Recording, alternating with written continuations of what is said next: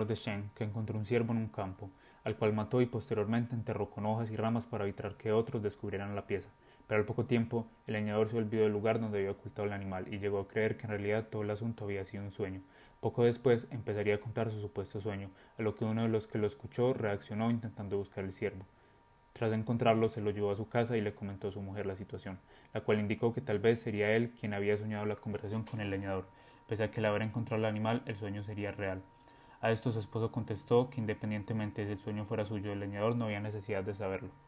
Pero esa misma noche, el leñador que cazó el animal soñó, esta vez de verdad, con el lugar donde había escondido el cadáver y con la persona que lo había encontrado. Por la mañana fue a casa del descubridor del cuerpo del animal, tras lo que ambos hombres discutieron respecto a quién pertenecía la pieza.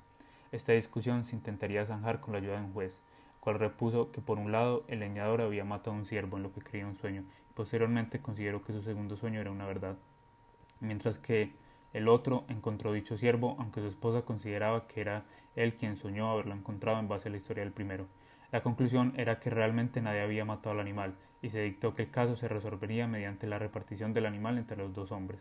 Posteriormente esta historia llegaría al rey de Shen, quien terminaría por preguntarse si realmente no sería el juez quien había soñado haber repartido al siervo.